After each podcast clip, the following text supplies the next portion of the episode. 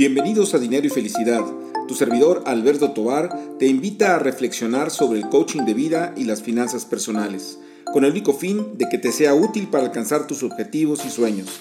Sígueme en tu plataforma favorita de podcast, mándame tus comentarios y dudas. Me puedes encontrar en redes sociales con mi nombre Alberto Tobar Castro. Comenzamos.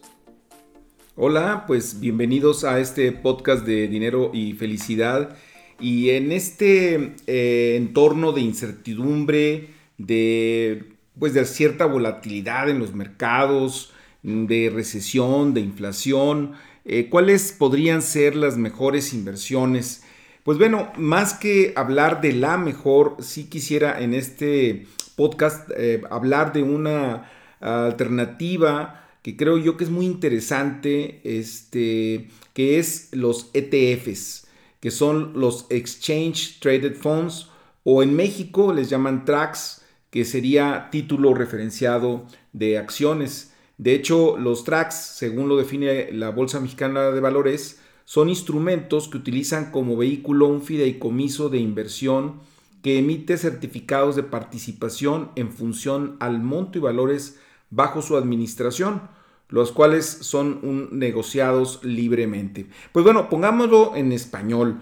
Eh, los ETFs y los tracks, pues de alguna manera lo que están haciendo es simular eh, algún tipo de activo, que por eso hablan del activo referenciado.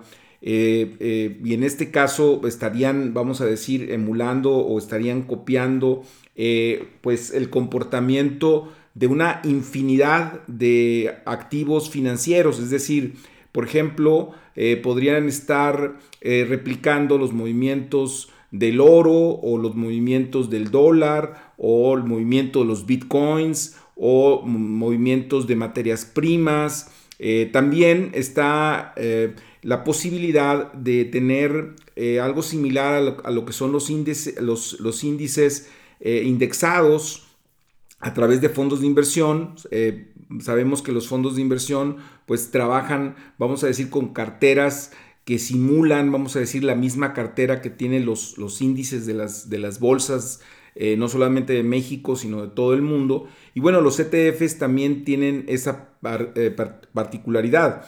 La, diferencia entre los ETFs y, y los fondos de inversión es que el ETF es un fideicomiso cerrado, es decir, no hay posibilidad de que lo que contenga ese ETF sea modificado, mientras que los fondos de inversión tienen una administradora que está, vamos a decir, modificando, cambiando la composición del portafolio. Eh, y, tiene ciertos márgenes, vamos a decir, de maniobra que están especificados en el perfil del, fondo. Y en el caso de los ETFs, pues son cerrados, sabemos que lo que estamos adquiriendo, eso no va a cambiar en el tiempo. Y algo muy interesante también de los ETFs es que pueden ser negociados como si fueran acciones, ¿no? Entonces yo puedo comprar eh, este, un ETF y venderlo literalmente a la hora, mientras que los fondos de inversión, pues de alguna manera estamos dependiendo, de, en este caso, de la administradora que ponga, que realice la venta de este fondo de inversión. Eh, los fondos de inversión, seguramente ustedes lo saben, hay diferentes grados de liquidez, algunos son muy líquidos en el sentido de que eh, pues si uno avisa en la mañana, para el mediodía ya está el dinero disponible, eh, pero hay otros que se tienen que avisar pues hasta con semanas de anticipación.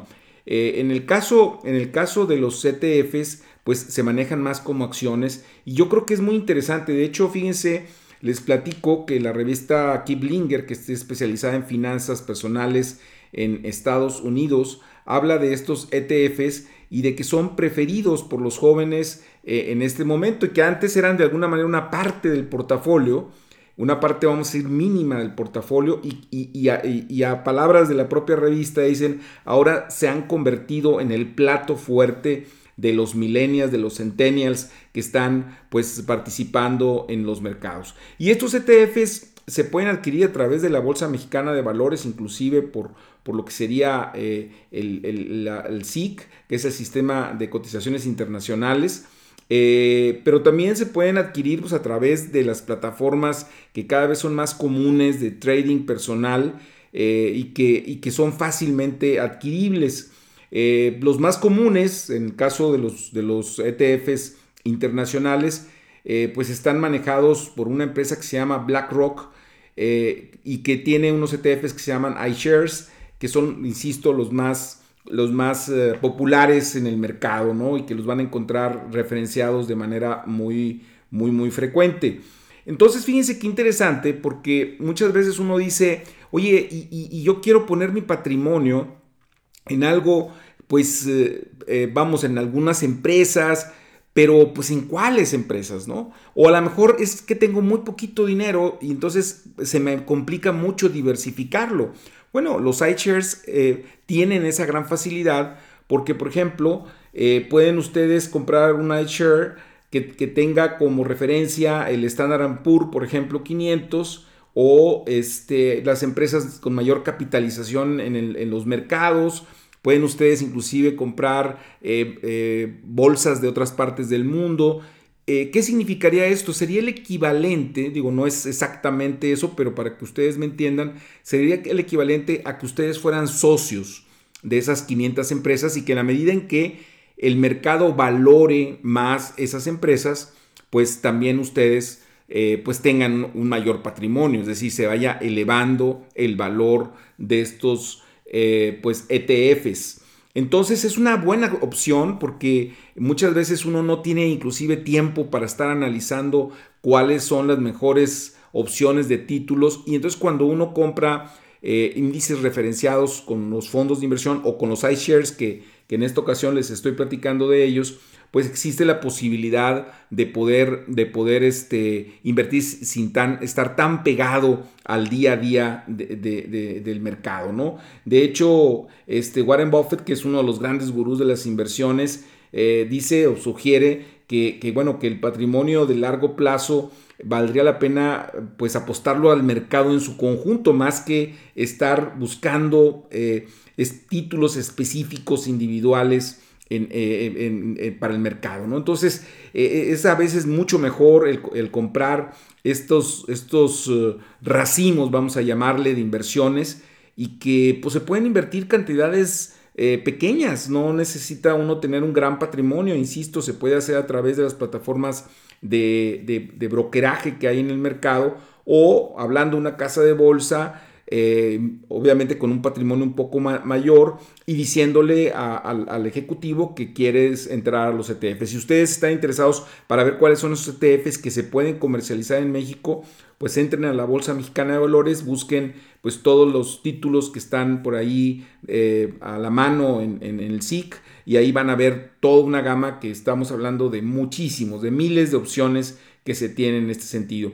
Algo también muy interesante en el terreno de las coberturas es que, por ejemplo, a veces dicen, oye, eh, protégete, compra dólares, ¿no? Por ejemplo, o sea, vamos a suponer que ustedes en algún momento dado quieren protegerse de movimientos cambiarios porque ven mucha volatilidad y quieren su patrimonio o una parte de su patrimonio ponerlo en dólares. Pero la problemática que existe, pues es, eh, si estamos hablando de montos altos, digo, si estamos hablando de comprar mil dólares, pues a lo mejor pueden ir a la casa de bolsa, comprarlo y poner ese dinero en una caja fuerte o casi casi debajo del colchón. Pero, ¿qué pasa si alguien dice, oye, no, pues es que yo quisiera comprar este, 10 mil dólares o 20 mil dólares o 100 mil dólares, ¿no?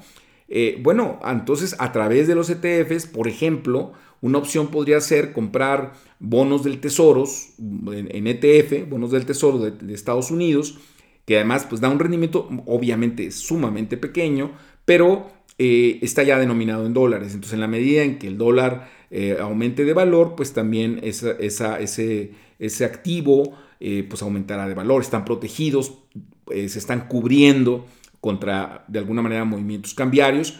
Y esto lo pueden hacer, por ejemplo, también con oro. O sea, si dicen, oye, ¿cómo compro oro? Bueno, pues obviamente lo puedes hacer comprando centenarios, pero a lo mejor se te complicaría mucho dependiendo de las cantidades que vayas a comprar. La inseguridad de tener recursos este, económicos en tu casa. Este, entonces, bueno, una posibilidad es hacerlo de manera financiera con estos ETFs que permiten esa cobertura. Ahora hay ETFs para aquellos que les gusta mucho el riesgo, bueno, pues hay ETFs que también van a mercados de riesgo, este, que literalmente ya se, se se sitúan en el terreno como un poco más de las, casi casi de las apuestas.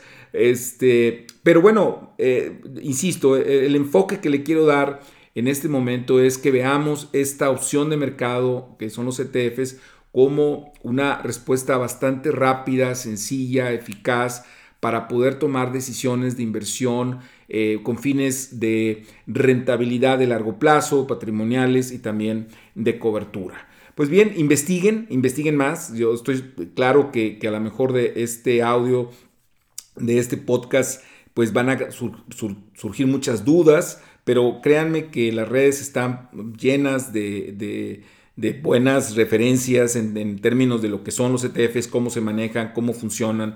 De hecho, la recomendación que siempre les he, hecho es aprender eh, cómo, se, cómo funcionan los mercados antes de participar en ellos. Y yo creo que, van a poder tener una muy buena capacitación a través de lo que está disponible en red. Obviamente siempre chequen la fuente para que estén también tranquilos en cuanto a la, la asertividad de los comentarios. Pero creo que es un buen instrumento para poderlo investigar y para poder invertir en él. Pues bien, espero que el comentario haya sido de utilidad y como siempre espero sus comentarios muy útiles a través de las redes sociales y muy en particular en Instagram arroba atobar.castro. Hasta la próxima.